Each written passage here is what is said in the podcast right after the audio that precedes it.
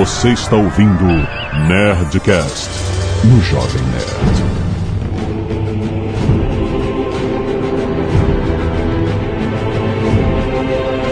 Landa, landa, landa, nerds! Aqui é Alexandre Antônio, Jovem Nerd, rosas são vermelhas e orcs são brancos. Aqui é Burrand, vamos pra guerra medieval. Que Dot Por e mulher não se bate nem com uma rosa. Aqui é o Tucano e eu sempre torci pro Michael Douglas. Puta. Roubou da Zagal. Robô, filho da puta. É foda, cara. Não dá pra lá gravar com esse cara, não.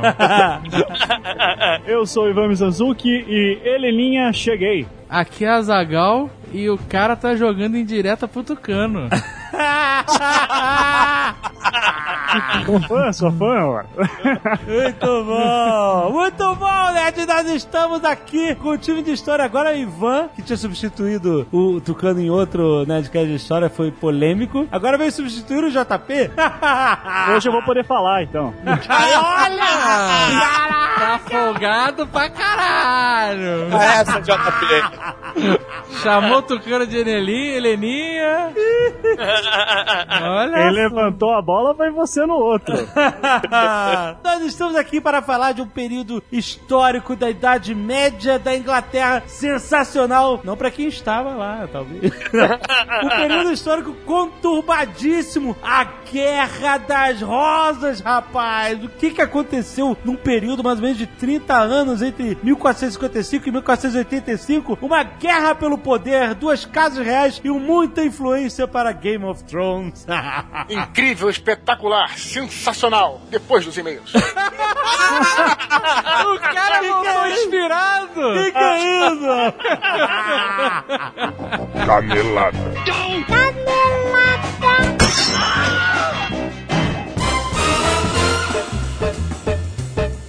Muito bem, Zacal, vamos para mais uma semana de mês Canelada Zona de Cast. Vamos. E Azagal, que felicidade! Que felicidade aqui no Jovem Nerd com o sucesso de A Lenda de Rough Gunner, volume 1, Garoto Cabra!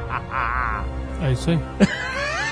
Porra, tu não falou que ia ficar é, empolgado quando começasse a vender? Eu estou contando dinheiro.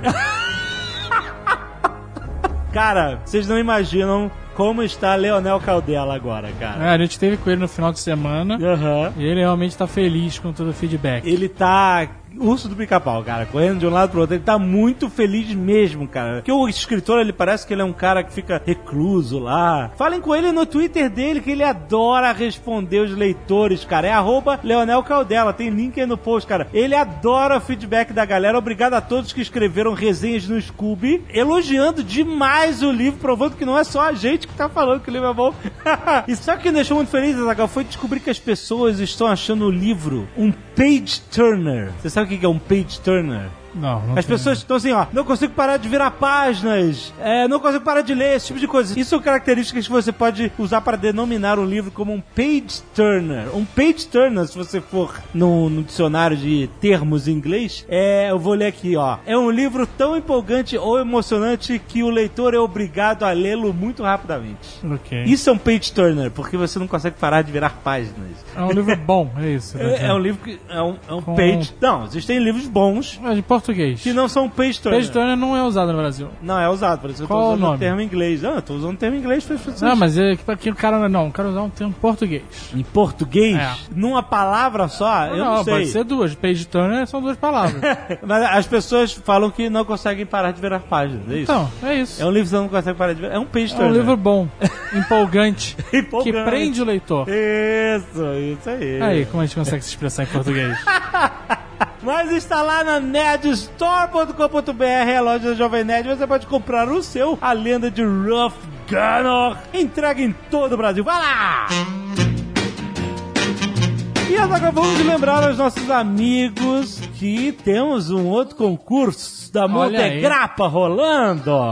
Não tem o nome do concurso, né? Então. Na proto- Montegrappa Blue Hand? É, tem uma É a hashtag. hashtag, tem a hashtag. modernidade, tem uma hashtag que é Montegrappa Blue Hand. Exatamente. No que consiste você perder, se você não ouviu nos últimos Nerdcasts e Nerd Offices, rapidamente você faz um desenho de uma caneta Montegrappa. Caneta Montegrappa, vocês sabem como são, de garbo e elegância Requinte e e tradição. tradição. Você vai fazer um desenho de uma caneta de luxo com o tema Blue Hand. Protocolo Blue Hand. Exato. Lembrando que o protocolo Blue Hand ele abrange a temática alienígena no seu Isso. primeiro volume, abrangiu a temática zombie no seu segundo volume e abrangirá a temática máquinas Máquina. na sua terceira vinda. Então você pode viajar nesses três temas, ou em um só deles. Ou os tal, três num Os só. três num só, você que sabe. Estamos atrás de canetas elegantes que passem a mensagem. O fato é isso, você tem que chegar, fazer o desenho ou qualquer montagem, o que for, uma representação gráfica da caneta, postar no seu Instagram, pode ser um vídeo também, se você quiser, né? Já que pode postar vídeo no Instagram, também pode ser um vídeo animado. Sim. E aí você bota a hashtag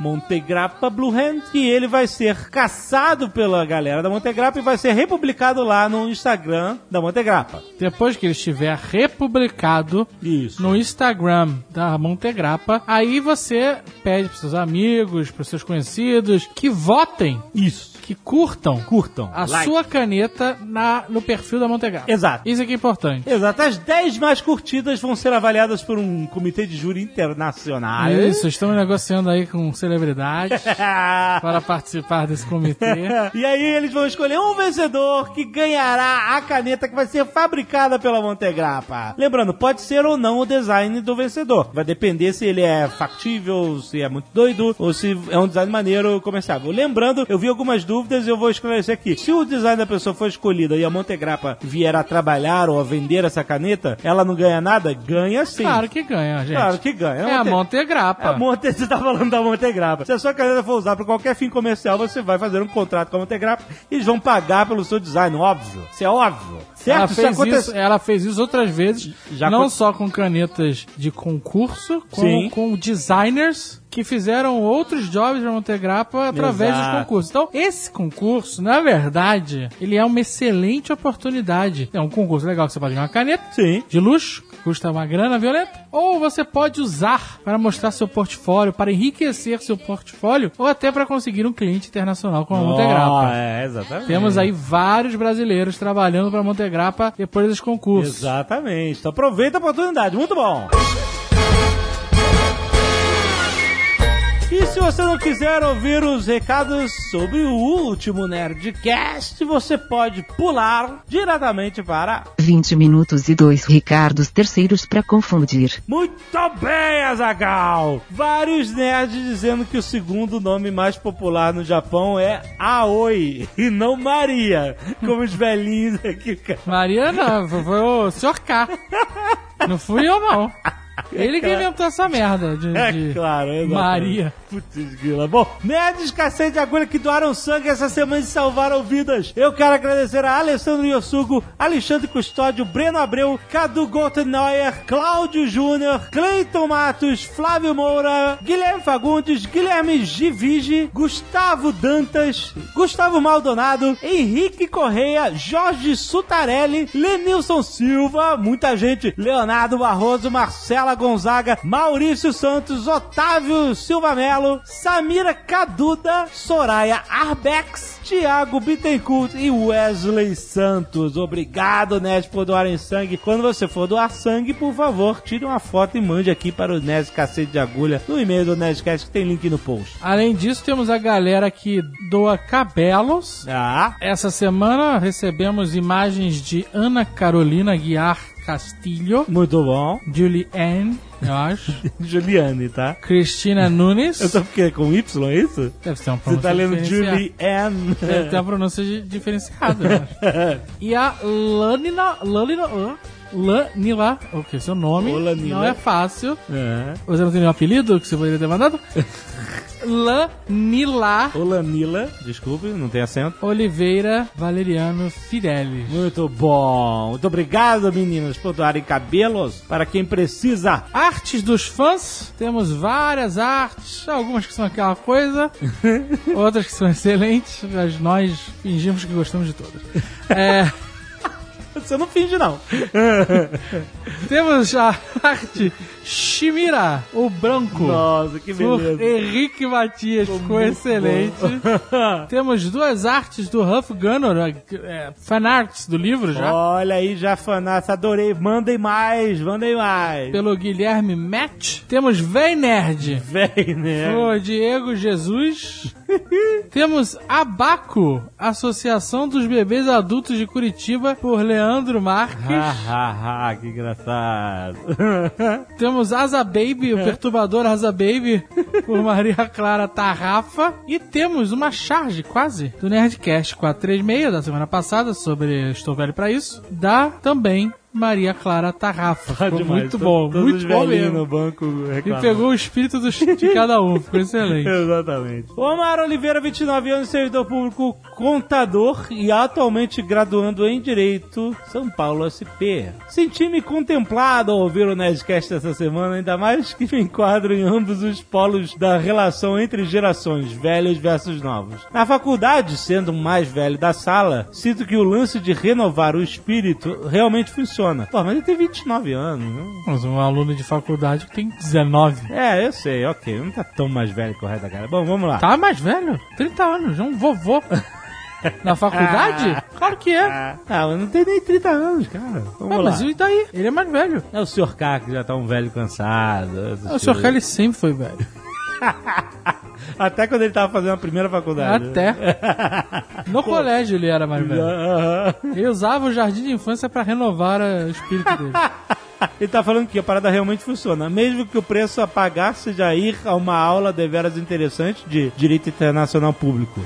Foi, foi sarcástico. Ve- Vejo também todas as besteiras que uma mente juvenil pode cometer. Besteiras que eu também cometi na minha primeira graduação. Como dar PT, perda total, no fim de festa, ou queimar a largada nas festas open bar, ou achar tudo isso um saco. E ainda que só presencie tais cenas, quando eu crio o ânimo pra sair com a galera, vencendo a minha preguiça típica dos mais velhos. Ele tá vestindo uma capa de muito mais velho, realmente. É, não é tão falando. velho assim. Tô falando, exato. Já no trabalho, lido diariamente com idosos. Cara, tu tá... Onde você... Ele é contador, cara. Ah, mas o que, que são idosos pra eles? 45 anos. Lido diariamente com idosos e percebo o quão difícil é para eles entenderem algumas das explicações que preciso passar sobre os direitos e obrigações que eles têm que cumprir, tais como requerer isenção, desconto no IPTU e como fazer o imposto de renda. Ah, também acho isso tudo um saco. Odeio, odeio. É um saco, mas a gente tem que entender alguma Odeio coisa. planilha e papel. Eu não consigo pagar uma conta. Você não consegue pagar. Minhas Quem paga contas todas eu pago com multa. Todas, sem exceção. Você o quê? Você junta tudo e vai. vai, vai Eu não, não consigo, cara. Não consigo. Eu tenho essa, essa inaptidão. Alguma hora você tem que pagar. Não, é- que aí eu pago com multa. É o que acontece. Eu sempre esqueço. e aí lembro quando o serviço tá pra ser cortado.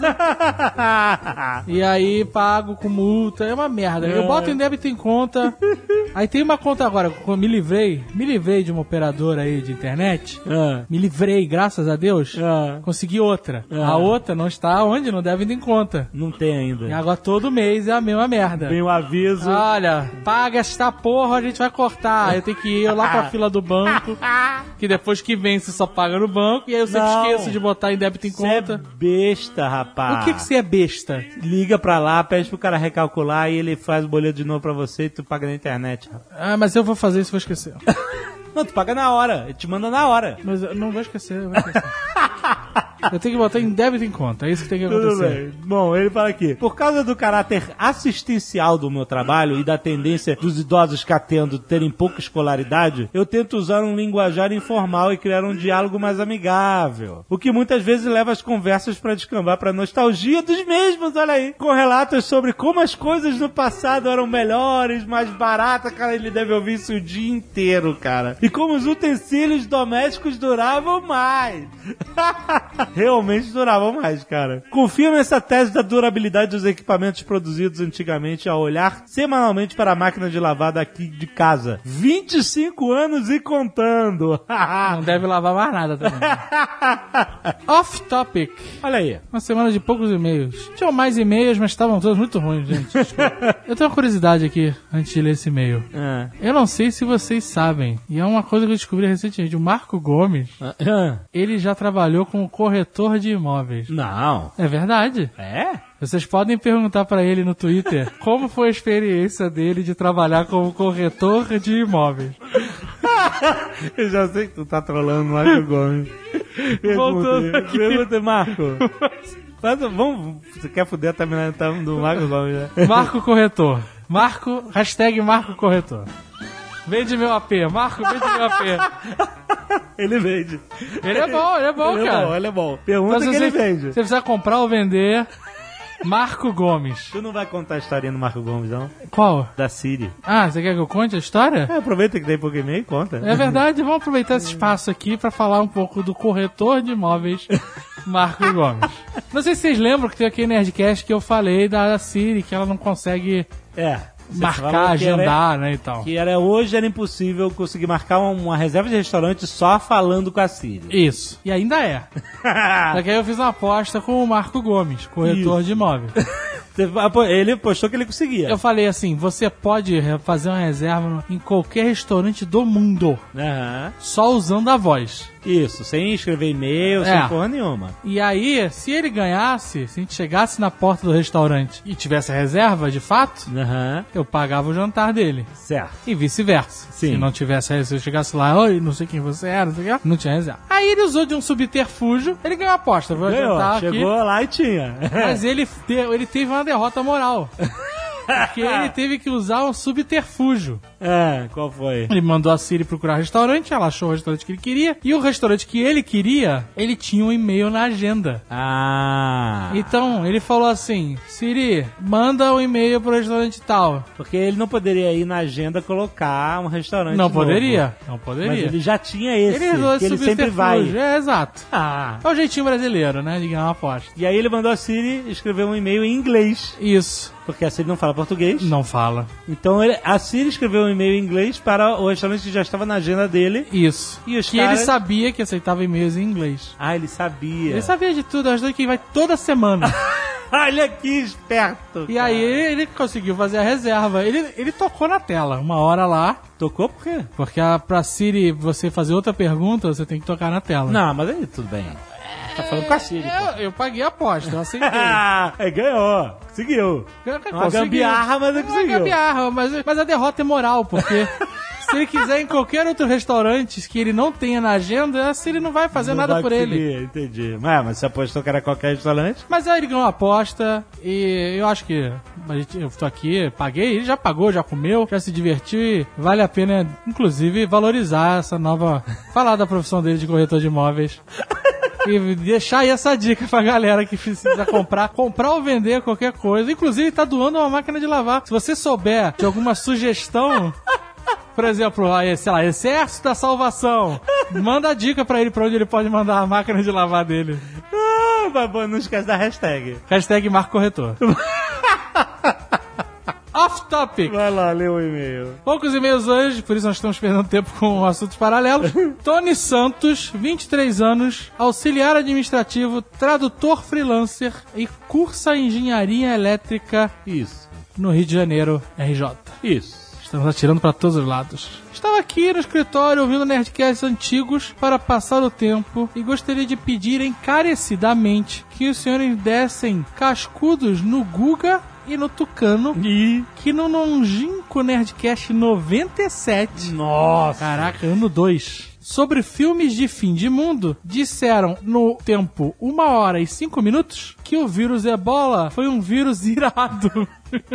e que seria o único jeito de resolver o problema do ser humano, matando todo mundo. Deus do céu, ok. Agora corremos um risco forte de morrer graças a essas bocas de caçapa do caralho. Na verdade, não tem o risco de morrer, né? Não. Sei, a gente tem o risco de morrer toda hora, mas É. ninguém vai morrer de ebola, cara. Não vai existir uma pandemia. É isso, mundial. é, não diz. vai, não vai. cara. A espanhola lá, que a enfermeira espanhola que tinha sido a primeira pessoa a contrair ebola fora da África, ela já tá curada. Curou? Curou. Ah, olha aí. Espanhol é na queda, né?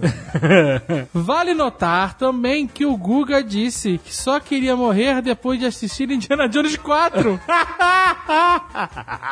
Aposto que agora ele preferia ter morrido antes. Nossa, cara, eu, eu não quero nem ouvir esses Nerdcasts antigos, que a gente, né? É muito tempo atrás, cara. A gente tinha outra cabeça pra É, várias coisas, é, né, pô, cara? quantos anos atrás isso? É, muitos anos atrás, né? É, aliás, não leve as nossas opiniões de muitos anos atrás como... Nem as de opiniões hoje. da- É, aliás, não leve nada, né? Ele termina dizendo: será que não está na hora de seguir os moldes da indústria e começar a fazer remakes de nerdcasts clássicos? Eu já vi outras pessoas pedindo um remake de um ou outro Nerdcast bem antigo assim, né? Eu não sei se dá A pra gente fazer faz alguma coisa parecida quando a gente grava o mesmo tema com outras com pessoas. outras pessoas. Se a gente é. for gravar o mesmo tempo com as mesmas pessoas, vão ser as mesmas histórias. Que a gente já faz constantemente, ficar contando as mesmas histórias, os velhinhos. Os velhinhos, vocês sabem, dá, dá um desconto pros velhinhos aqui, que fica contando as mesmas histórias. Mas uma coisa nova, Zagal, é você twittar para o Marco Gomes. Sim. Perguntando sobre imóveis em São Paulo, qualquer região. Dando dicas de doação de, de máquina de lavar roupa Exato. e usando a hashtag Marco Corretor. Por favor.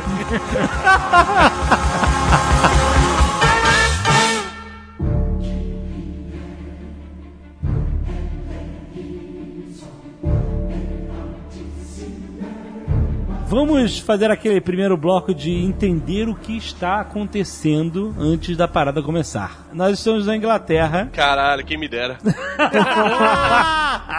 Eu que o fale também, cara. Puta, tá brincando. Não, não, nessa época eu acho que não tava uma boa coisa, não. Nessa época eu ficava. Caralho, podia estar uma merda, cara, mas tava melhor que o Brasil, velho.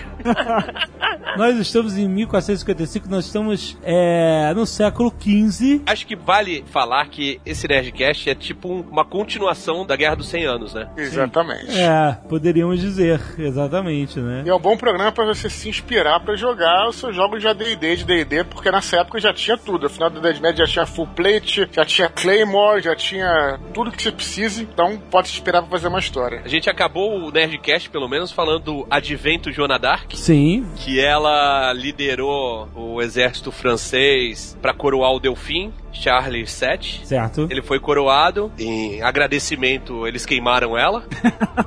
Não foi isso? Precisa ter show de fogos, né? Foi um bom é E a- agradecimento, pô. E aí expulsaram os ingleses de todo o território francês, exceto Calais, né? Teve aquela última batalha de Castillon, que os franceses tomaram a Aquitânia, que já estava em poder da Inglaterra há uns 300 anos. E na época, o rei inglês, como o JP falou lá na Guerra dos 100 Anos, mesmo quando ele não tá aqui, a gente fala, né? Como o JP falou, o rei inglês na época era o Henri, ou Henrique VI, e ele era 22. Maluquinho. O que era isso? 22, ele, ele era o lesadinho Del Platune. Deixa eu dar a manchete antes do que a gente está falando aqui, para depois a gente voltar e as pessoas entenderem, des- desdobrar a história. A Guerra das Rosas é um conflito entre duas casas reais, a casa de York e a casa Lancaster, pelo poder. Que são, na verdade, ramo da mesma casa, É, digamos é, assim. né? exato. Os plantagenetas. Exatamente. Então rolou uma intriga dessa galera, mesmo foda, com morte. E lembra que no, no de Game of Thrones eu falei que o Westeros era a Inglaterra? Aham. Que tinha a heptarquia da Inglaterra e tudo mais. Aham. A Guerra das Rosas nada mais é, ou vice-versa, que a guerra dos dois dragões, cara. Ah, O sim. dragão negro contra o dragão vermelho. É É a mesma família lutando pelo poder. Exatamente, é, Eu te exatamente. peguei, Martin. Não, mas ele já falou, ele já falou publicamente que muita coisa do lado do Crônica de Fogo e Gelo foi inspirado, né, de- desse tumulto da Guerra das Rosas, E assim. quem quiser também conhecer um pouco mais da própria literatura sobre isso, pode ler o excelente é, peça do Shakespeare, que é o Ricardo III. Pode ler? Ler É, a pode. peça? Sim, é com pode. inglês rebuscado que você quer que a gente leia? Não, cara, o Shakespeare não tinha inglês rebus- rebuscado, não, acredito em você, muito pelo Era contrário. baixa literatura Shakespeare. Eu não sei se era baixa, mas ele. Caraca, eu, eu quase por um momento eu achei que o Dudu ia falar. "É, Mais ou menos. Não, cara, era um autor que falava pro povo, era um autor que falava pro povo, ele não tinha isso. É é que o Shakespeare é tão lido na sua época que ele é meio que o responsável por unificar a língua inglesa também. Então, o, o, o inglês que ele fala é tão acessível que acaba sendo o modelo pro inglês que vai ser mais difundido por toda a Inglaterra mais tarde. É bem foda, eu já vi a peça e é bem maneira, em algumas versões. É, mas tem duas adaptações de filmes do Ricardo III que são legais. É a de a de 55, que eu não vou lembrar o nome agora do diretor, mas a de 95 tem o Ian McKellen e o Robert Downey Jr. Olha que bacana. Mas é, cê, o Tucano falou um negócio, é, é o dragão negro contra o dragão vermelho, né? No, no Game of Thrones e, o, e aqui nós temos a casa York que, era uma, que usava uma rosa branca como símbolo e a casa Lancaster que usava a rosa vermelha, né? Então, Quer dizer, o, o Martin deu uma zoada, uma misturada, né? Pegou o conflito se dos- inspirou, né? se inspirou. Aí pegou as rosas, passou pra outra família, o nome, o nome botou em outra família, deu uma mexidinha. Aliás, é por isso que se chama Guerra das Rosas, porque eram símbolos, né, da- das Mas sabe casas. que só chama Guerra das Rosas posteriormente, né? Porque os Lancaster, se não me engano, não usavam uma rosa como. Ah, não, eles passaram a simbolizá-los dessa forma? Não, então, eles passaram a usar depois. Ah, tá. É, no momento que estava acontecendo, eles não, não deram, olha, estamos vivendo a Guerra das Rosas. É, só no Brasil que lembra. Só no Brasil que lembra dar nome pra evento antes dele acontecer de fato. Gigante acordou, dá nome antes de. de- aí ninguém acorda, fica esse papelão aí. O gigante acordou, mas ele tem narcolepsia. ele vive dormindo, cara. É, mas assim, só pra terminar também essa definição geral, acho que é bom também dizer que ela vai terminar com o início da era Tudor. Aí, né? Sim, Que- os Tudors. Aí é tudo ou nada. Ah, tá. Dudu, tá dormindo perdeu ponto aí. essa? Perdeu essa. Ele, ele foi mais rápido que eu. Foi mais rápido.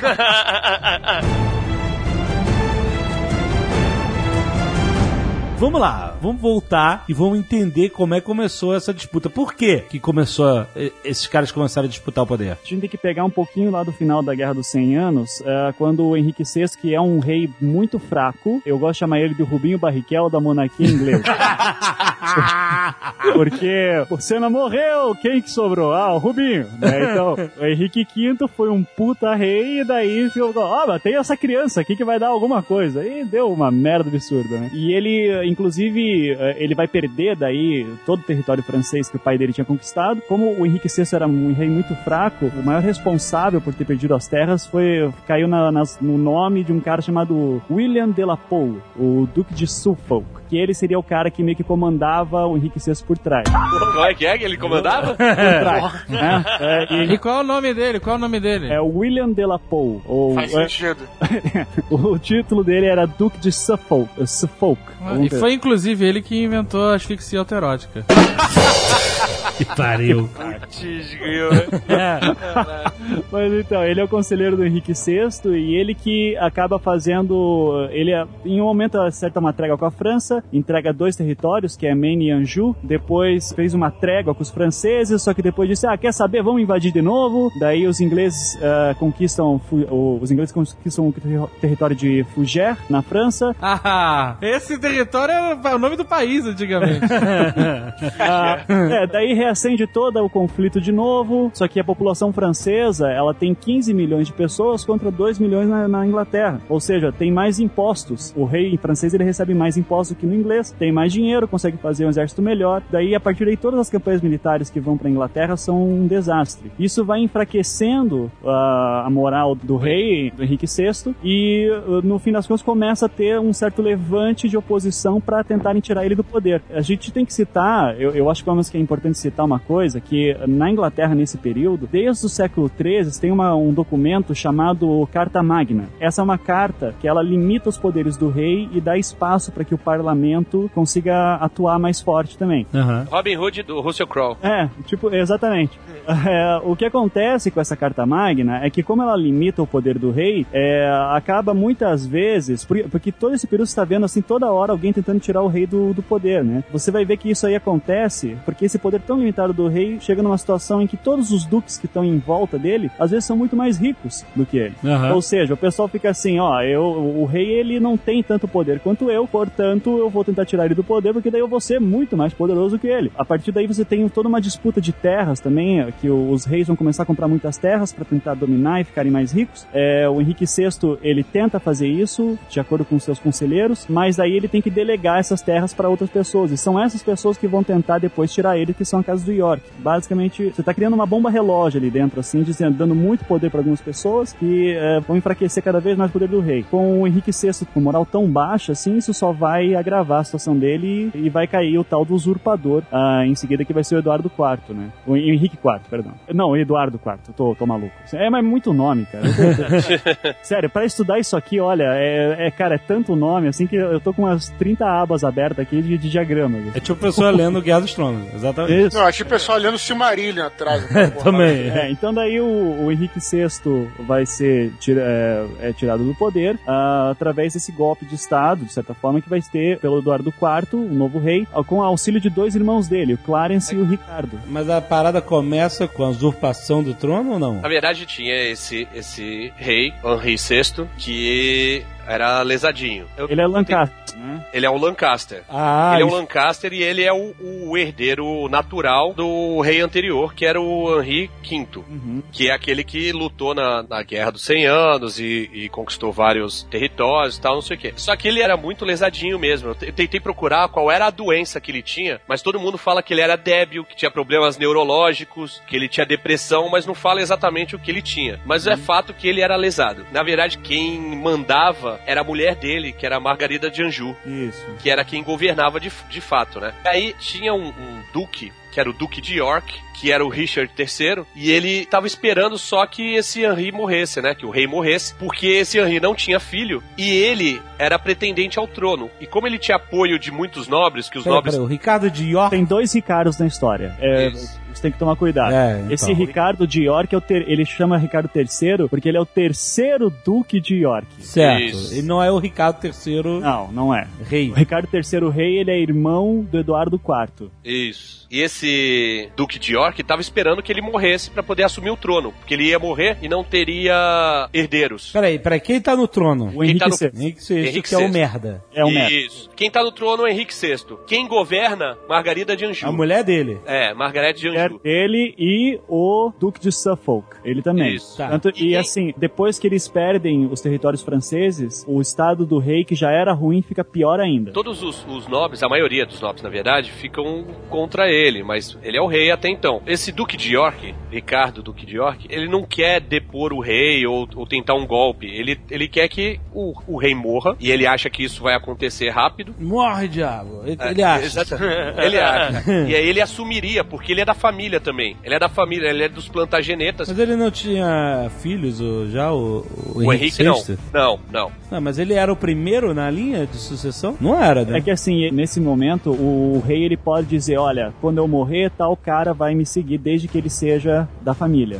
Entende? Certo. Então, mesmo que É, tivesse filho, ele poderia ter passado o poder. E a galera de York era essencialmente da mesma família. Eles eram da mesma família, eles, eles eram plantagenetas. Plantagenetas, todos eles, os Lancasters e os Yorks. Ok. E como ele era um cara com bastante ah, influência, ele era considerado o próximo rei, se caso viesse a morrer o rei. Acontece que o rei arrumou um filho.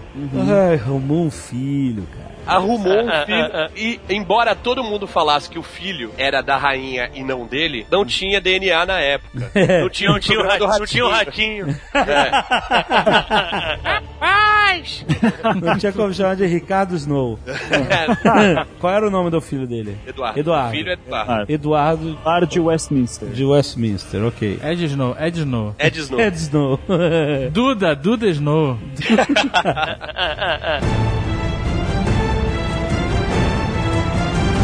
Esse Duque de York, que tava esperando ser rei na morte do coisa, já falou: agora fudeu meu plano, porque se nascer o filho, É. de qualquer forma ele vai passar pro filho. Sim. Isso antes de, de começar a Guerra das Rosas. Fala a verdade, o plano dele é porra, agora eu vou ter que matar dois. Quando rolou a Batalha de Castilhon, que a Inglaterra perdeu a Aquitânia pra França, o rei lesadinho ficou catatônico. Ele ficou em depressão profunda, tá ligado? E aí ele não tinha, ele, falou, ele chegou assim, ó, vê se pega essa piada aí, Azagal. Ele falou, não consigo mais. É? parou. Ele falou, é muita pressão, eu não consigo mais. sacou? Aí ele chegou e nomeou o Duque de York como o regente. E falou assim: Olha, eu não tenho condições, tu fica aí de regente aí, que eu tô, tô mal, cara, porra. o Duque de York era o Ricardo, que tava afim. Isso, que tava afim de ser rei. Aí o Ricardo III lá, o Duque de York, assumiu como regente e ficou até 55, 1455. Quando chegou em 1455, o rei falou: Tô, tô legal, tomei um Gatorade aqui, que tô. Tô legal. Aí ele retirou o Duque de York da regência. Aí o cara ficou maluco. Aí né? não, né? Aí não, pô. e aí é que quando começa as animosidades entre os Lancasters contra os Yorks. Olha aí. Aqui em Curitiba tinha uma casa de duas chamada Lancaster. Pô, Acho boa. maneiro o nome, Lancaster. É um né? nome irado. Eu torcia pros, pros Yorks. O sorvete deles era muito bom, sorvete de chocolate do Lancaster. Você torcia pros York? Como assim, cara? Num evento fechado já há 600 anos. É quando, Não, ele, peraí, quando ele estudou história, então um partido. Exatamente, cara. Quando você tá lendo um livro, o É. livro já foi escrito. Você já sabe, já, já aconteceu, mas você torce Você pra tá alguém, lendo. torce? Entendi. É a mesma coisa, você tá lendo a história que aconteceu, mas até o final você nutre aquela esperança, né? Então, de que... mas até ali o, o Ricardo de York, ele tinha zoado de alguma forma o, o rei, o Henrique VI. Não, né? Ele, ele recebeu o título de regente ali, temporariamente. E aí, quando o cara tirou, ele falou: Não, agora não, agora eu quero ficar. Ele era um cara muito mais capaz do que, do que, o, Aham. do que o rei, né? Vou botar esse, esse lesadinho de volta no trono. Pois é. Não é aí também nesse período, Tucano, que tentam invalidar o. o- É, é no caso do Henrique VI que tentam invalidar o casamento dele? Não é do, do Eduardo, filho do, do Ricardo, do Eduardo IV? Isso, isso, exato. Ele vai basicamente assumir a bronca do pai, o Ricardo. Isso, isso. Ele vai assumir a bronca, é ele que vai usurpar o trono de vez mesmo. né? Inclusive vai ter uma alternância de tronos aí, né? Vai ter um Tem uma período porrada que é. o Eduardo IV, filho do Ricardo, o Duque de York, ele usurpa o trono, ele vira rei por um tempo, só que o Henrique VI não tá morto ainda. Peraí, peraí, peraí, peraí. A primeira parada que acontece mesmo é o Eduardo IV. Não, não, não, não, Não. Calma, tem ainda mais coisa. É, não, tem mais coisa. É. É, tem outros personagens também que vão entrar pra embaralhar a cabeça de todo mundo. tá bom. Tan, tan, tan.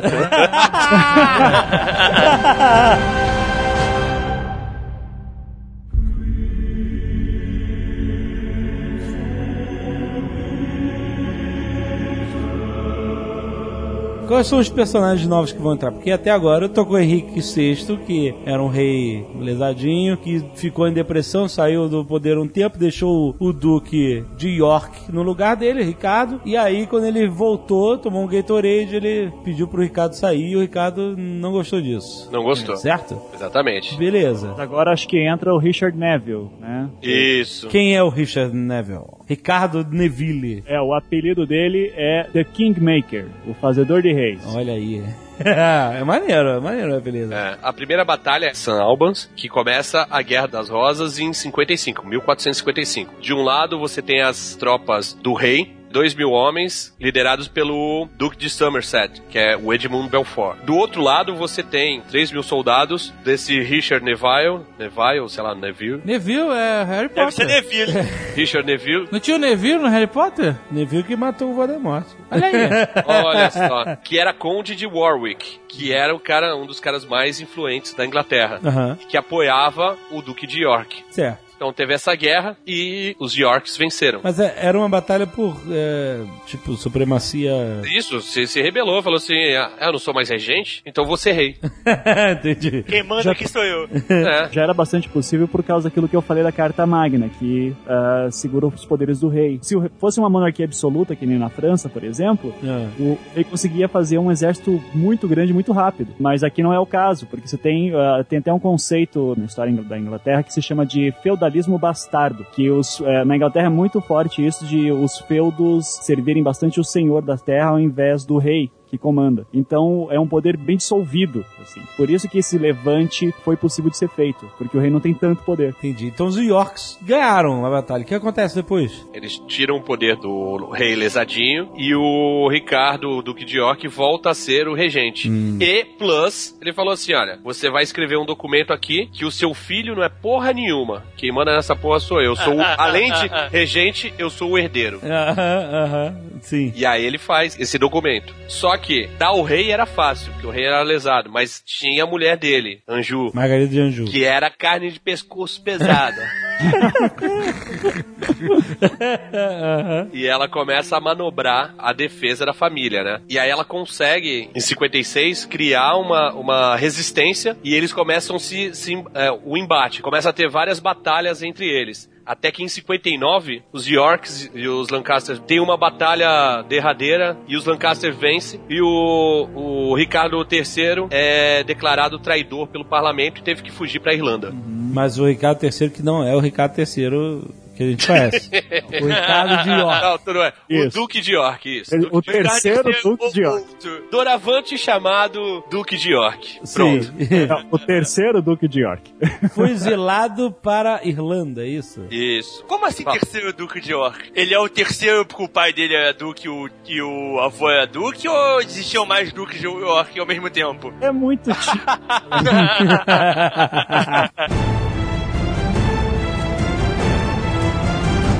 Bom, então o poder ficou um pouco com os Yorks entre essas duas batalhas e depois voltou Isso. para os Lancasters. Só que em 1460, o Duque de York volta da Irlanda com um puto exército. Caraca! De E- Leprechaun, de Leprechaun. Ele foi patrocinado pela Guinness. e aí invadiu Londres. E aí o, o parlamento muda de ideia, né? Porque ele capturou o rei. O parlamento mudou de ideia e falou: Ah, não, tu é um cara sangue bom. Claro. Sangue azul, bom. Nisso, o Henrique VI tá de um lado pro outro, que nem. Podia ser pele de pica, mas eu sou educado, vou falar ioiô. Ele fica um- de um lado pro outro, mas a Margarida de Anjou tem vários apoiadores, não sei como ela conseguiu esses apoiadores. Não quero ser leviano, mas eu sei que Olha. mas ela tinha seus apoiadores e ficou nessa guerra de, de um entra no poder, o outro sai, o outro entra. Ninguém conseguiu se consolidar durante muito tempo como rei da Inglaterra nessa época. Aham. Mas numa dessas batalhas, É que tem a batalha de Wakefield daí, né? Que é quando. eu acho que é essa aí mesmo. É que o Duque de York vai ser morto em campo de batalha. Exatamente, isso. Isso, no final do ano de 1460. O Ricardo, o Ricardito? E isso, isso é uma coisa que eu gostava, que eu gostava de guerra medieval. Você vê, o cara era lá o chefão, ele tava pleiteando ser rei, ele ia pra frente de batalha pra botar dele- o dele na reta. Alguns, Ia pra alguns, frente de batalha, ia pra frente de batalha porque sabia que ele nunca ia ser morto nem acertado. O que os negros faziam quando Al- viam. al- alguns, alguns morriam, né? É, tanto, tanto mais que raro, mais tanto que raro, os mais últimos que vamos falar aqui, que é o Ricardo III, o rei mesmo, ele vai ser o último que vai morrer em campo de batalha. Você vê. alguns mas é mais raro. Esse- Cara, hoje em dia é impossível. Não existe uma guerra onde um governante vai morrer na guerra, a menos que a cidade seja invadida. Mas no Independence Day o presidente foi lá e Olha, na Rússia eu não duvido que o cara vá pra linha de na frente. Rússia o Putin vai pra linha de frente com certeza. Mas eu duvido que ele morra também, né? Também. Geralmente, se um maluco desse, um peão desse, chega lá e mata o rei, cara, é, um rei ou um duque desse, o cara é degolado, porque é, o fato de não matarem o nobre é porque ele rende uma grana federal. É, exato, o resgate, né? Exato. É que nesse caso os- as duas famílias têm direito ao trono. Então que, aqui tipo, quando ter- ele terminar matar. viva, pega. É, tem que morrer. O outro cara tem que Não, morrer sei, pra então, tô falando de justificar forma geral. É verdade, concordo, tá certo. É que nesse Mas, caso ó, especificamente, é, achava no risco. Eles tinham que matar. Putz, mas Ricardito morreu em batalha, cara. Dizem que foi ele tava perseguindo os últimos soldados do inimigo e, e caiu numa casinha, sacou? Caiu numa casinha. É uma armadilha. Ah. É a gíria Caraca, gíria de, de Santos ou São Vicente essa gíria? armaram, armaram uma casinha pra ele e, e pegaram ele. Aí a Margarida de Anjou mandou decapitar e falou: Ele é duque da onde? Aí fala: De York. é. Então é pra lá mesmo que vocês vão levar a cabeça. Botaram a cabeça no muro de York. Caraca. Não era moleza não, Jovem Nerd. É, Só que daí é legal falar que apesar dele ter morrido, o, o, o filho dele vai assumir a bronca, né? Vai continuar e os o Lancasters estão perdendo batalha atrás de batalha. Os Yorks estão ganhando, apesar da morte do Ricardo, porque Exatamente. Eduardo se provou um bom comandante nesse sentido. Continuam as batalhas entre os dois, os Lancasters estão perdendo, e daí, em, em algum momento, o rei Henrique VI vai ser preso. Ah, acho que em 61, que é quando daí o Eduardo IV ele vai dizer. Ele, aliás, ele vai virar Eduardo IV é, usurpando o trono. Ao Peraí, primeiro peraí, peraí, peraí, peraí, calma. Eduardo era o filho do. Ricardo. Do Ricardo. tanana. Ricardo morreu. Então vamos Isso. chamar ele, por enquanto, de Eduardo de York. Isso, Eduardo Tá, de York. apesar de Isso. não ser, né? Eduardo de York. É? É? É, mas ele é conhecido historicamente como Eduardo IV. É, mas ele Não. só assume esse título depois que ele vira rei. Certo. Ele tá lá como filho do Duque de York. Morreu o pai e ele virou Eduardo de York. Sim. Ok. Ele tinha 18 anos, parece, na época. Era um aí. moleque ainda, era um, é um garoto prodígio, assim. Isso. Mancebo, mancebo. Em 1461 vai ter a Batalha de Northampton. Na verdade já teve, né? Já teve. Sim. E daí, nessa Batalha de Northampton, ah, os Yorks vão conseguir prender o rei Henrique VI. Antes tem a, a Batalha de Taunton, que é considerada a mais sangrenta de todos os tempos da Inglaterra. Ah, é? Nessa batalha, num dia, morreram 28 mil pessoas, de 28 a 40 mil pessoas. Caraca! Como assim, cara? Então, Pra época, pra Richard época. DeVille. Pra... Sim, como tinha tanta gente no mesmo lugar? Só marcou pelo Twitter. o Richard Neville olhou pro Eduardo de York e falou assim: moleque, tu vai ser foda, cara. Tô vendo aqui. Tu tem potencial. Tu tem É. potencial. Dale, esse é o conselheiro do rei, tá? É. E ele, falou, e ele falou assim, ó, cola em mim que tu brilha. Me segue que você não se perde. E, e aí os dois começaram a atacar as tropas do- dos Lancaster. E aí teve essa, essa batalha, que foi uma ba- batalha derradeira. Ele tinha o quê? 19 anos nessa época, né? Era moleque. Por aí, era novo, era novo. É. A Batalha de Taunton, que é considerada a- o dia mais sangrento da Inglaterra, que as tropas dos Yorks combatendo os Lancaster reuniram de 50 a 100 mil pessoas perto de York. Cara, como? Não, não é possível. Como essa galera comia? Ninguém comia. Fala que assim, que alguns dias depois da batalha, tem um documento falando que tinha 100 mil, mas que, a, que é mais provável que tivesse 50 mil pessoas. Dos dois lados, dos dois gente lados. pra caralho. E era domingo de Ramos. E tava chovendo cântaros. Choveu é? muito. E não é que não é que viravam o cântaro cheio, jogava o cântaro inteiro, tá ligado? Chovendo pra caralho. E aí tava de um lado e de outro ah, os Lancasters contra os Yorks. Certo. Os Yorks estavam esperando juntar todas as tropas deles. Tava faltando as tropas do Duque de Norfolk. E aí ah, eles falaram assim, pô, vamos esperar, vamos esperar, vamos esperar. Aí o maluco lá, um dos generais, falou assim, vamos esperar o caralho. Atira, porque ele percebeu que eles estavam a favor do vento. Aham. E se eles ficassem numa mesma, vai, numa distância dos arqueiros dos Lancaster, eles conseguiam, por causa do vento, que as flechas chegassem. Mas os Lancasters, Né. contra o vento, não conseguiam. As É. flechas iam né, menos um Sim. pouco, né? É. Era uma boa vantagem estratégica. É. Plus, a água da chuva tava vindo, no- com- por causa do vento, na direção deles. Sim. Eles não enxergavam nada. Então foi uma saraivada de flecha, e aí os caras perceberam que as flechas deles não estavam chegando, ficaram desesperados e fugiram. Ah, Olha Ela só. tirar, mesmo estando em maioria.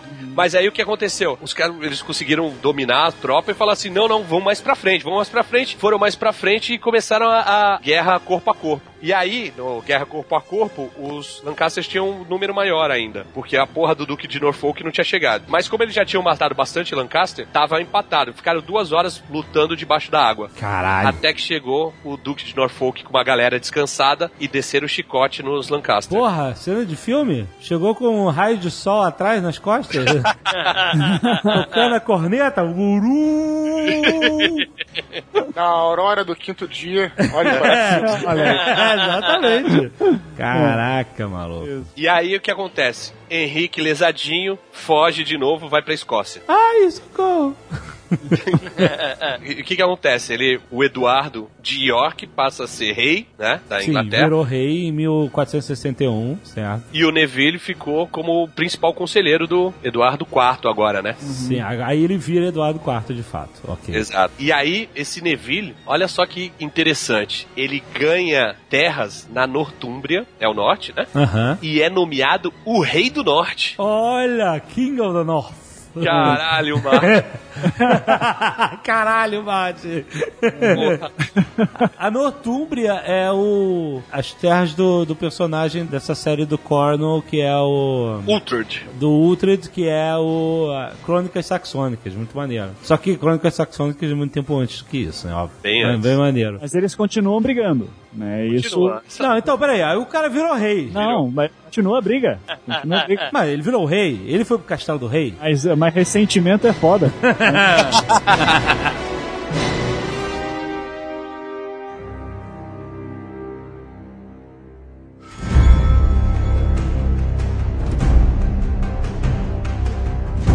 Então ele ficou nove anos no poder. Ficou, mas ele não contava com uma virada de casaca pesada. Ah, olha aí, seu Martin. Game of Thrones, Game of Thrones. É muito bom. É muito Game of Thrones. Quem é que virou a casaca nessa história? Então, Quem é o traia? Quem é o traíra? Quem é o X9? é provavelmente o, se eu bem me lembro, é o Richard Neville mesmo. É o, Neville, né? Que é o, É, por isso que exatamente. vai ganhar esse termo de o fazedor de reis. Porque, cara, ele é. Qual que é o nome do personagem do Game of Thrones? Um dos É vários. o Mindinho? É o Mindinho, exato. Ele é o cara que tá sempre nos bastidores ali. É, ninguém liga muito pra ele, mas ele tá sempre ali. Ele só não é um mindinho porque ele é um cara de porradaria também, né? Aham. Isso. Ele é um mindinho misturado com o Ned Stark juntos, assim. Sim, sim, sim. sim. É um polegar, é um polegar.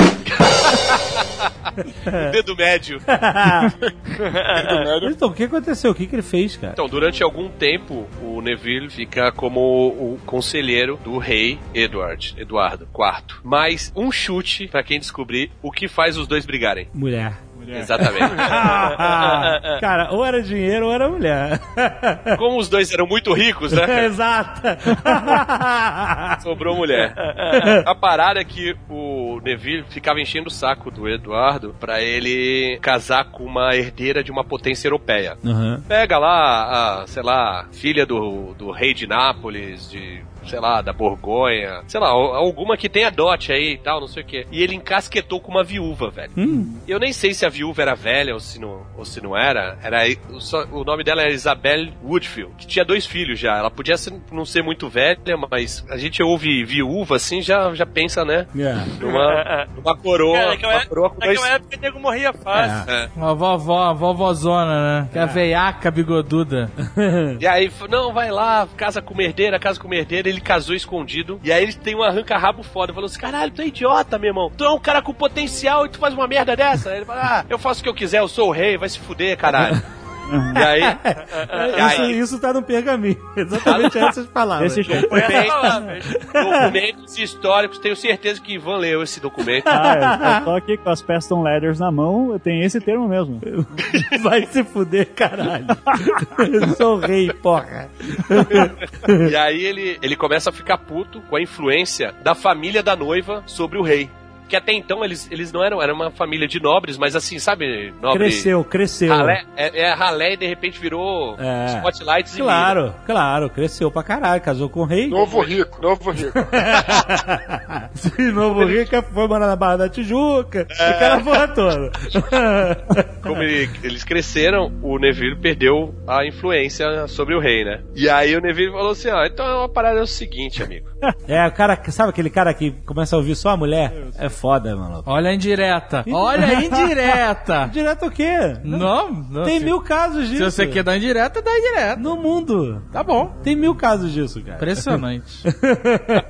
É, é- é só legal também dizer que essa, eh, essa Isabel de Woodville, ela vai dar tanta encrenca que é, se tem. eh, Depois dizem que com a Era Tudor acaba a Guerra das Rosas, mas a encrenca que ela vai ter vai, vai ainda deixar em aberto que, tipo, não, não foi tão bem resolvido assim. Então lá pra frente isso aí vai estourar ainda também. Aham. Não, mas então, aí a, a família da mulher cresceu de influência, o cara ficou meio de lado, e aí ele achou que não ia rolar mais. Não, não só achou que não ia rolar mais, como ele invade Londres e aprisiona o rei.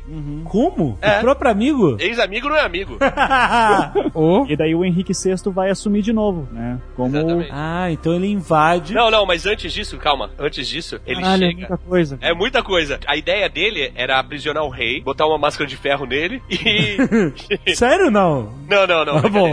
botar ele na Torre de Londres, né? Preso, Aham. prisão de luxo, e, e reinar em nome do rei. Mas ele não teve apoio suficiente dos nobres e teve que soltar o rei. No que ele soltou o rei, o rei falou assim: Ah, quer dizer então que tu era meu camarada, meu conselheiro, né? Meu chalaça, Príncipe da Paz. maravilhoso, Deus forte. Deus forte. E, e na primeira, na primeira rateada que eu dou, tu vai e me bota na torre. Então é o seguinte, amigo. É. pau no seu cu. Também está registrado no pergaminho. Dessa forma, dessa forma. E nas cartas de Peston também. Que é o, me- o melhor registro da história. Pau no seu cu. Só que eles botam no pergaminho tá C asterisco. Não, Dick. Enoras. Dick Enoras.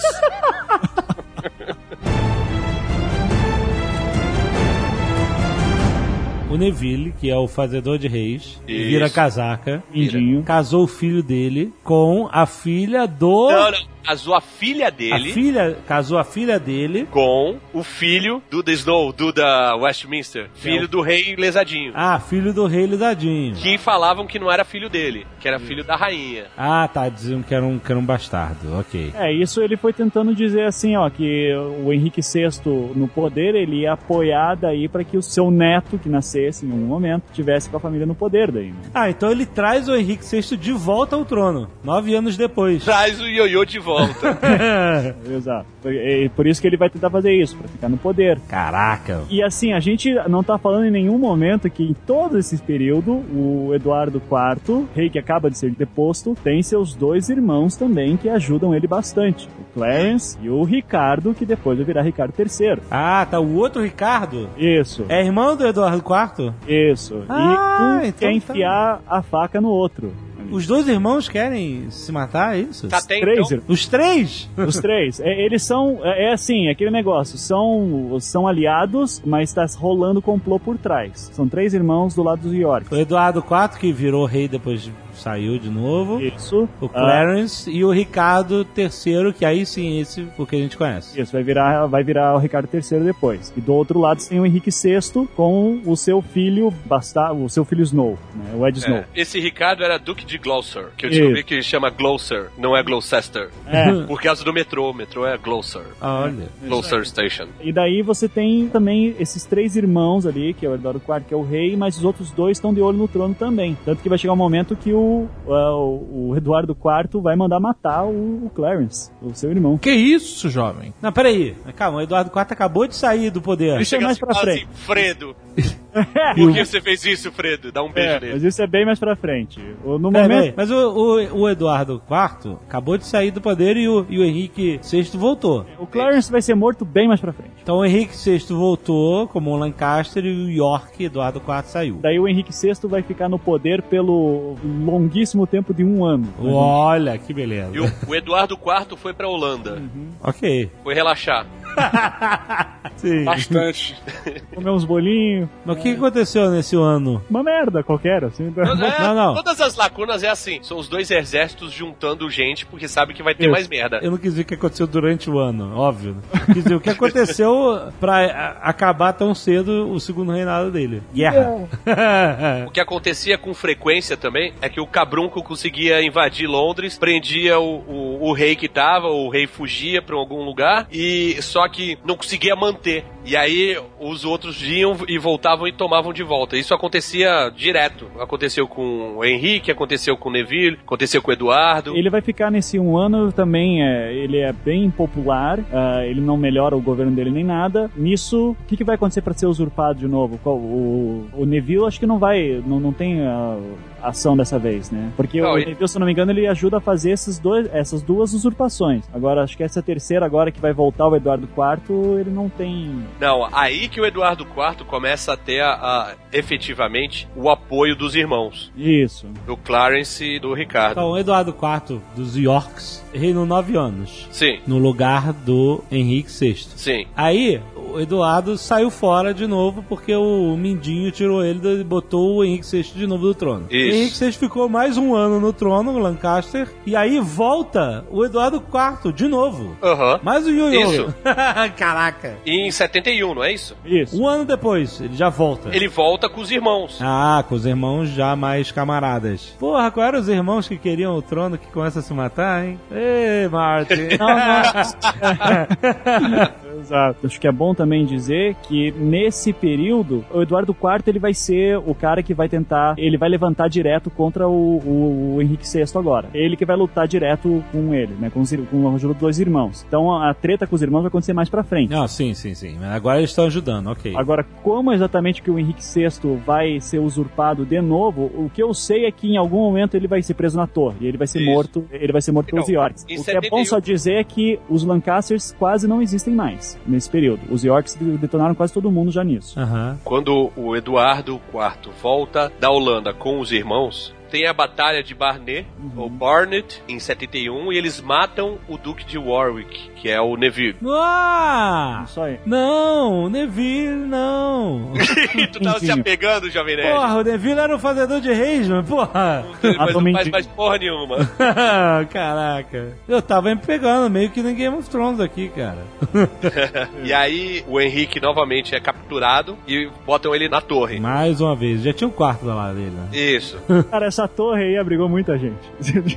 E aí o Eduardo mandou matar na surdina ele e o filho. E o Dudu e o Duda. Peraí, West- mandou matar quem, o filho? O Henrique VI. Ah, ele criou uma missão de assassinato Isso. para o Henrique VI.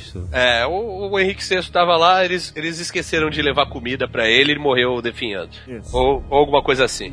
Tipo, foi uma coisa sem estardalhaço, mas não existe mais esse rei. Esqueçam dele. Sério? É. Hã? Não, não, não, não, não foi de fome não, mas... Não, eu sei, mas ele morreu assim? Foi, foi.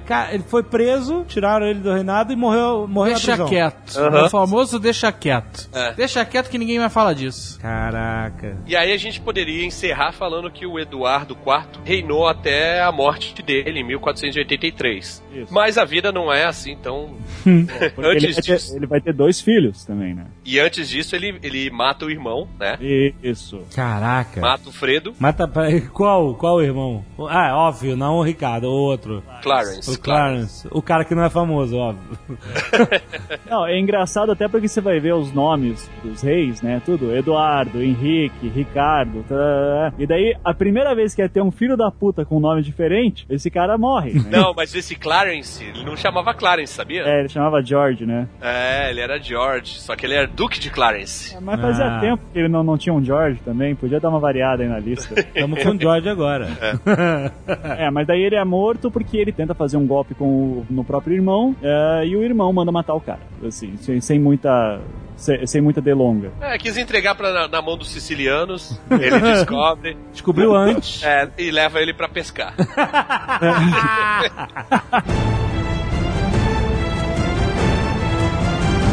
Em contrapartida, o Ricardo, que é irmão do Eduardo, ele é bem fiel ao Eduardo. Por incrível que pareça, apesar dele querer o trono, ele é um cara fiel. Ah, Aham. Tanto que ele reina o norte, né? Ele reina a parte do norte também. Então ele é meio que um segundo rei, assim. Ele é a mão direita do, do Eduardo. Daí o Eduardo vai morrer. Vai morrer voltando de uma pescaria. Olha, Ah, ah, olha aí, cara! Puta que pariu. pega, pega alguma doença aí e E tal. aí entra o Joffrey.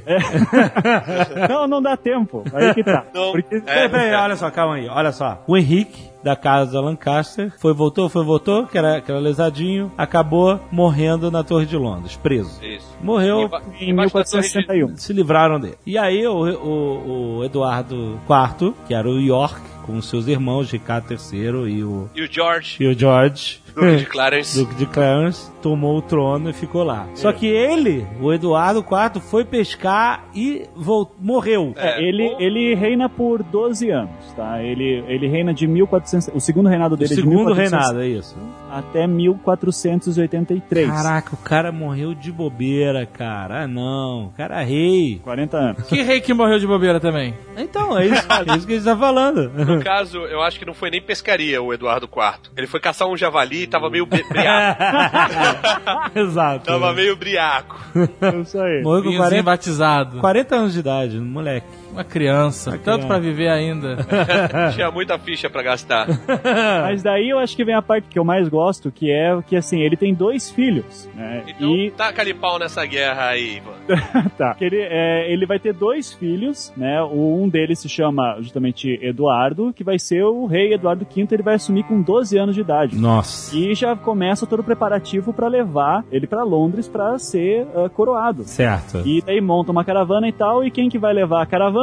O braço direito do rei Eduardo IV, pessoa mais de confiança na família, que é Ricardinho Gloucesters. Ricardinho III. Peraí, peraí. Ricardinho que ainda não é terceiro. Que engraçado, o cara morreu de bobeira Isso. e ele tinha um filho de 12 anos. Ele tinha Isso. dois filhos, um de 12 e um de 8. É, mas o de 12 foi virar rei. Eduardo que. Rei. Caraca, Martin, porra! Aí que tá. Ele, ele vira rei. Ele, é, você vai ver que ele fica rei acho que por uns dois meses, mais ou menos, só que ele não é coroado. É, ele come a torta de pombo também. E olha só, e tinha também um dos irmãos era anão, viu? Ah, não. não, aí não. Não, não é? Por isso. Mas então, daí, então, fazem a Mas peraí, comitiva. qual é o irmão que virou rei? O serial killer? O... Não, então, aí que tá. O Clarence já morreu, né? Clarence morreu. Quem é rei neste momento com a morte do Eduardo IV é o filho dele de 12 anos, Eduardo V. Que a gente vai chamar de Joffrey. Exato. o Joffrey, né? E daí o Ricardo, ah, irmão do Eduardo IV, diz assim: Deixa comigo que eu levo ele pra Londres, vai ser um prazer Aham. tá lá nesse momento tão especial Momento do meu especial. sobrinho. Só que daí o, o cara ele diz assim: Ô meu, meu querido, pra você descansar um pouquinho antes da coração, que vai ser muito cansativo, vamos descansar aqui na torre, né? Um Ele botou o moleque na torre? o moleque da torre. Não e daí, acredito. enquanto isso, ele começou a maquinar pra provar que o casamento do Eduardo IV era inválido e que os filhos dele, Eduardo V e o outro, Ah, não eram. É, é, não eram desse. Caraca! E o Isso. que que parece isso? Inacreditável! eles eram. Que eles eram. é, não tinham direito ao trono, né? Se o casamento era inválido, né? O filho, o filho não era. Era bastardo e tudo. Caraca, que beleza. E cara, se você for ver o Ricardo, porque daí quem que seria o próximo rei? Se os filhos fossem ilegítimos? Seria ele. Sim. Só que daí, e, e você vê que ele faz isso, cara, deve ter sido um plano que durou anos, assim mesmo. Porque, de novo, ele era um cara de confiança do Eduardo IV. Então, quando ele prende daí os meninos na torre, ele deixa lá e ele consegue fazer com que o, o parlamento reconheça que o, o casamento do Eduardo IV não era verdadeiro. Então, não, não valia. É, se não me engano, a acusação de que ele era bígamo, que ele teria tido um casamento anterior, então não valia o segundo casamento. Ah, então, tá. vocês não teriam também. Afinal de contas, o cara tava morto, não podia se defender. É, Fala exato. qualquer merda, né, cara? Fala, exatamente. Daí o que vai acontecer diz assim, não é verdade, não é, os filhos não valem, então o Eduardo V não é, então quem vai ser rei? Ah, vai ser você mesmo, Ricardo. Daí o Ricardo assume. E esse é o famoso Ricardo III, que tem peça de Shakespeare, o Tá. caralho e tal. Mas a parte mais divertida, divertida, né, que é Esse é, esse é o tirano sinistro. Esse É, é. mas é aquele assim, ele deixa as crianças lá e até hoje ninguém sabe o que aconteceu com elas. Ninguém sabe. Encontraram depois umas ossadas que o nego achou que fosse, e até recentemente tiraram essas ossadas, é, acho que tá na abadia de Westmi- Westminster, pra dar uma estudada, não chegaram à conclusão de nada. Mas é, acredita que eles morreram de fome lá, ou então mataram. As crianças saem da história, elas são presas e saem da história ali. É. Deixa pra lá, não vamos falar mais disso. É, não, mas é bem isso. É, elas são deixadas lá e vira a lenda dos príncipes na torre. Os tipo, eles sumiram. Ah. É a famosa, é aquela famosa voz de criança que todo mundo ouve no parque.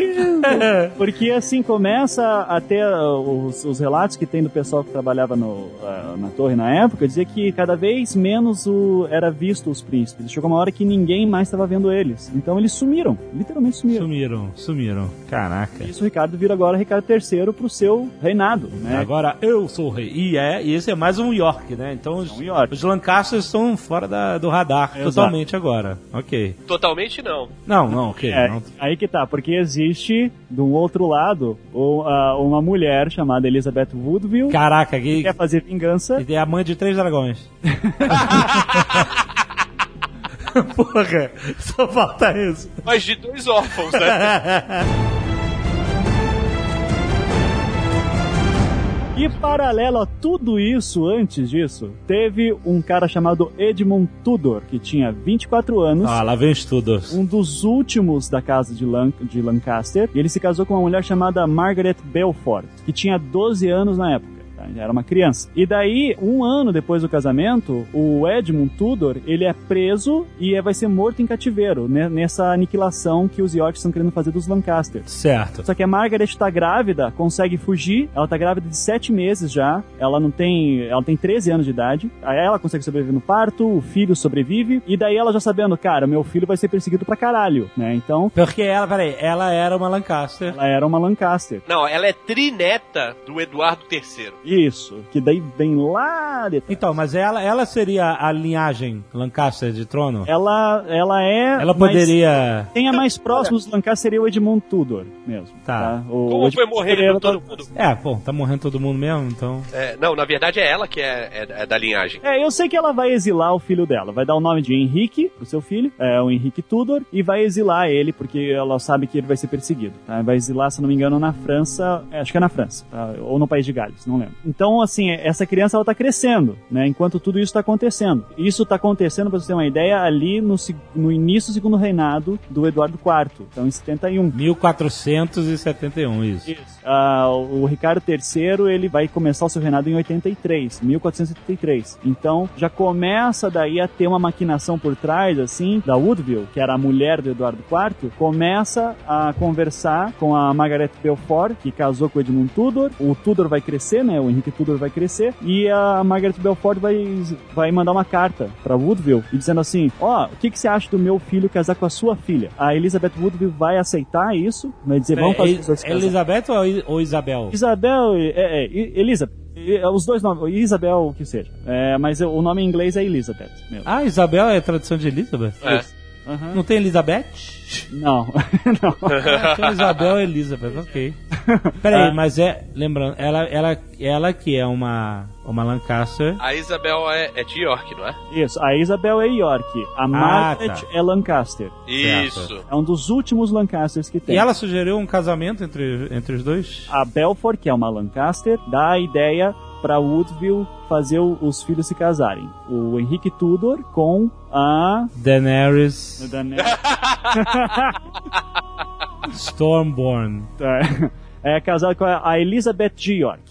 Então, vai ser feito o casamento entre Henrique Tudor, Lancaster, com a Elizabeth de York, que é filha do Eduardo IV. É, mas se os Yorks estão no poder, qual é a vantagem deles fazerem essa união de, com os seus inimigos? Acaba com essa porra, velho. Não, e acaba com essa porra de ficar. Um fica cinco anos no poder, sai, entra outro, fica dois anos, aí Ah, sai. eles promovem um casamento, todo mundo vira uma família feliz, é isso? Não, não é nem isso, é que tem uma coisa também. A Woodville, vamos lembrar, como mãe dos príncipes da torre, é, Ah, verdade, verdade, é. existe dúvida ainda se os príncipes estão vivos ou não. Hum. Se estivessem vivos, eles poderiam assumir o trono. Sim. O fato dela ter aceitado o casamento entre as duas famílias que eram rivais indica que esse teria sido um último, sei lá, é um último esforço, assim, é, pra, pra- meio como, como vingança mesmo, e meio assumindo assim, ah, meus filhos morreram, não tem mais o que fazer, então pelo menos que a minha filha case e a família continue no poder, assim, tal, e acabe com essa merda. Entendi. É isso que geralmente vai se falar, que porque tendo dúvida se os príncipes estão vivos ou não, o fato dela ter aceitado esse casamento indica que ela já sabia que os filhos estavam mortos. Entendi.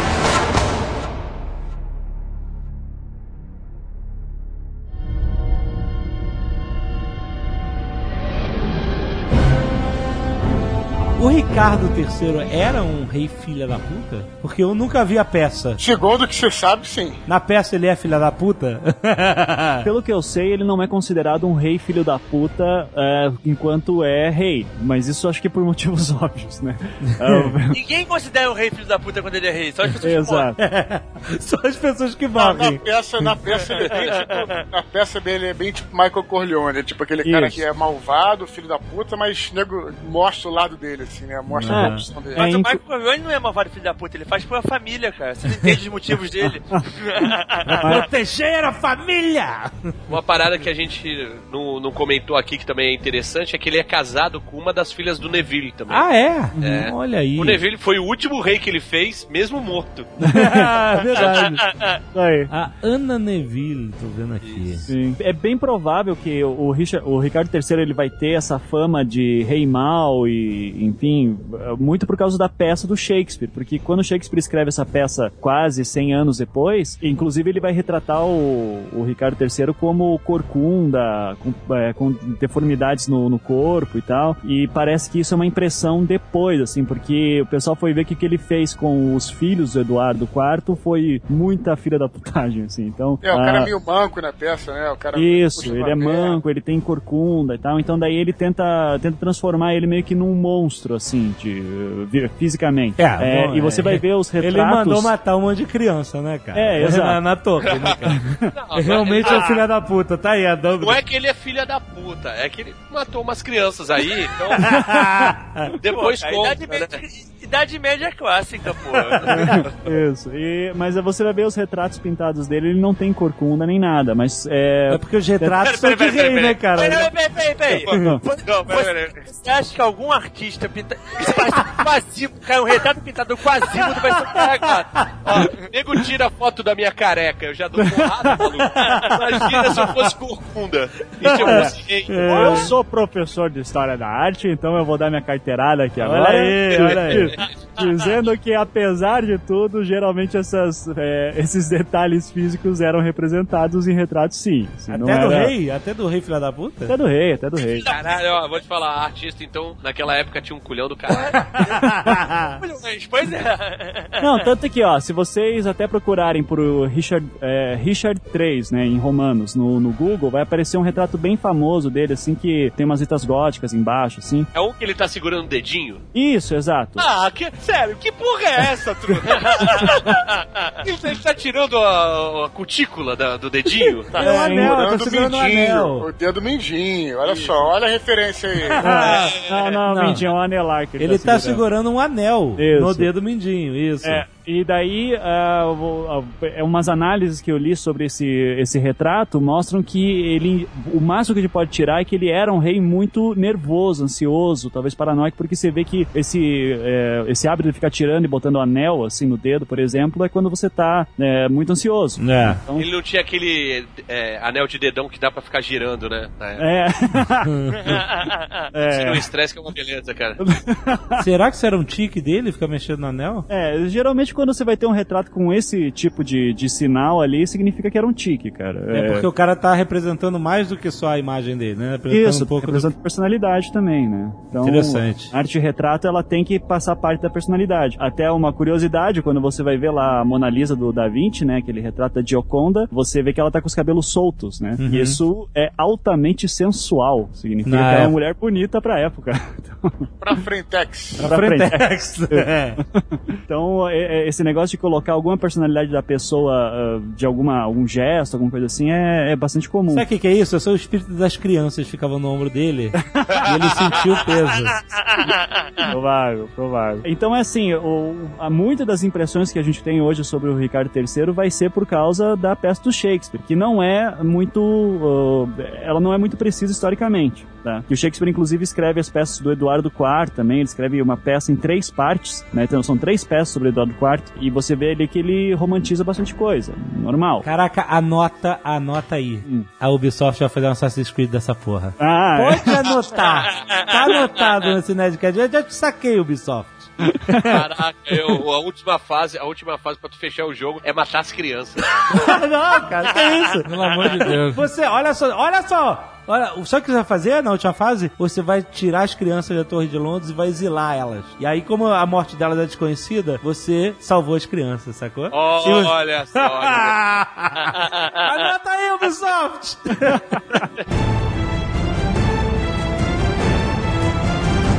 Eu tô achando difícil descobrir da onde veio o Henrique Tudor. Não tô não lembrando. Me ajuda. Então, vamos lá. Ele é filho do Edmund Tudor, um dos últimos Lancaster, Certo? no casamento com a Margaret Belfort, que era Lancaster Mas também. qual era a relação com o...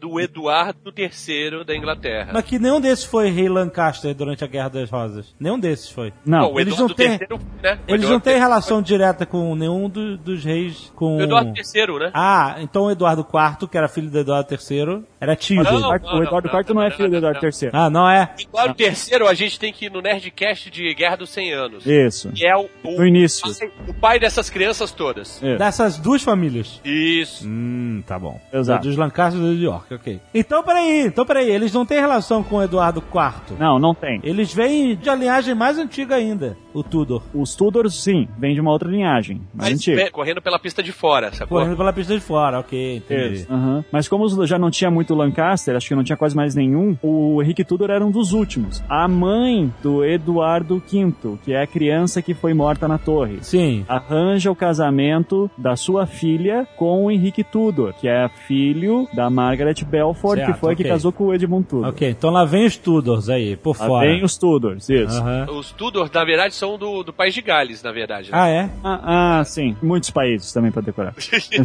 Mas, e daí. Mas é ah, foda que o, o príncipe, filho do rei, sempre é príncipe de Gales também, né? Então já. É, daí pode de vez, assim. Mas e daí o Tudor, ele vai casar, então, com a filha do Eduardo IV, que é... Ah, aí pegou. Aí pegou na linhagem. Woodville. Pegou, Isso. pegou. Casou com a filha do cara. Isso, vai casar do com o rei Woodville. lesadinho. Isso. Isso. Ok. Vai casar com a filha eh, da Isabel Woodville, que era a mulher do Eduardo IV. Ele vem pra Inglaterra, o Henrique Tudor se casa com a mulher e começa um levante contra o Ricardo III. Ele tenta uma primeira vez e falha, daí ele volta pra França. Ele vai ficar um tempo na França e vai conseguir apoio do exército francês, de parte do exército francês. Aham. Ele volta pra Inglaterra, Ricardo III fica sabendo que ele tá voltando e eles vão se encontrar em campo de batalha. Ricardo III contra Henrique Tudor. Os, um dois seu- no, os dois na mesma batalha, no os campo dois de batalha. no campo de batalha. Porra, aí é, é épico. Ô, ô, ô, Alexandre, só pra embaralhar um pouquinho mais, a Isabel de York, que casou com tudo, ela não é, não é filha do Lesadinho. É. Ela é neta do Ricardo III, que era Duque de York. Ela é York. Ah, Isso. ah, então não tem nada a ver. Ah, então, então confundi aí. É, mas ela não tem é. nada a ver com a Lancaster. Ela, Não, ela pera era aí, York. Lancaster, Lancaster. O Tudor era Lancaster. Sim, sim. A mulher dele era York. Certo. E aí, ó. Ah, tá, tá certo, tá certo. A mulher dele era York. Vai se encontrar no campo de batalha Ricardo III contra Henrique Tudor. E ali, e agora tá no momento justamente que se o, o que ganhar é rei. Henrique VII. É, isso. E o Henrique ganha, né? O Henrique mata, ah, ele não mata em si o Ricardo III, o Ricardo III morre, alguém mata Morre ele. nessa batalha. Né? Morre nessa batalha e curiosamente ele ah, o ninguém pega o corpo do cara, deixa lá, é enterrado lá dentro. Foi o corpo dele foi encontrado acho que na década de 90, se não me engano. Sério? Num estacionamento. What? Tá, tá em posicionamento. Pois é. Dentro de um chevette.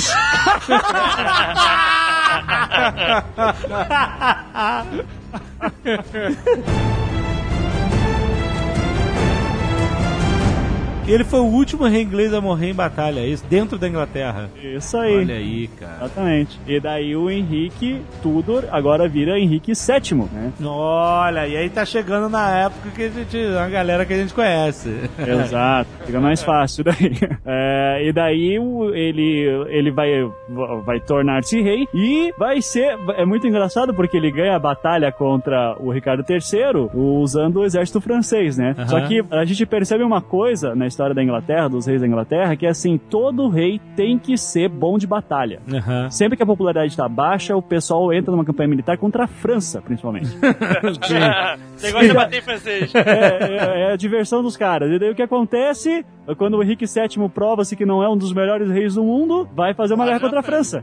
Olha aí. Olha, e os caras que ajudaram eles, pô. Os caras que ajudaram. Mas daí o que acontece? A França, nesse período, tá se preocupando com o que tá acontecendo, com revoltas que estão acontecendo na Itália. E daí a França assim: faz o seguinte, cara, ao invés de você vir invadir a gente, pega essa grana aqui, ó, daí dá uma grana absurda pra ele, diz assim, fica na tua e não enche o saco. Enfia no cu. Isso. e daí ele disse, ok, então beleza, valeu. E, e o, o, o, o- o governo inglês estava precisando de dinheiro, então esse dinheiro veio em um ótimo momento. Aham. Mas o Henrique VII ficou com fama de recusão. Lembrando que não existe nenhuma situação em que um dinheiro vem em um péssimo momento. Exato. Mas, mas ele fica com fome de quê? Ele fica com fama de recusão, porque assim, ah, va- va- vamos brigar com a França, vamos juntar exército, vamos É. invadir, vai ser foda. E aí daí pagaram. todo mundo vai. Ele Pagaram. Assim, não, não, toma essa grana. Daí ele, ah, então beleza, valeu, tchau. A França deu cash out. Isso. E daí nesse, aí, se eu não me engano, cessa é, essas tentativas de invasão com a França e conseguir território francês de novo. Cessa por um bom tempo que vai ser um período de trégua, bastante extenso aí. É, eu não me lembro de cabeça agora, pelo menos, se teve alguma outra tentativa de invasão da França, na, na- Uhum. na França. Mas o Henrique VII, ele vai ao poder em 1485, é isso? E aí ele dá o fim.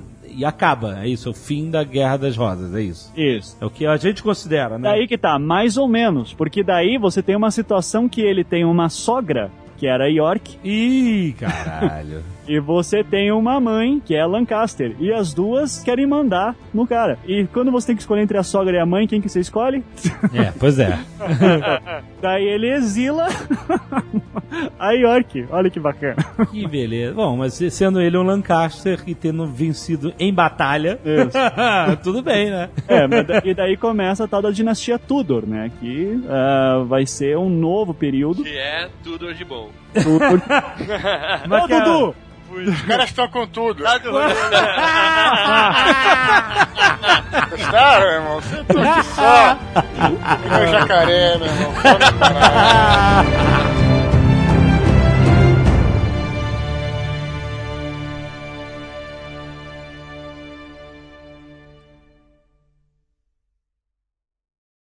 Este Nerdcast foi editado por Radiofobia, podcast e multimídia.